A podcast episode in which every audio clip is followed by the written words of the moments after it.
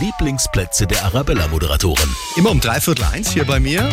Und heute, am äh, kleinen Freitag sozusagen, rieche ich schon das Wochenende und auch den Lieblingsplatz vom Kollegen Uli Flor. Uli.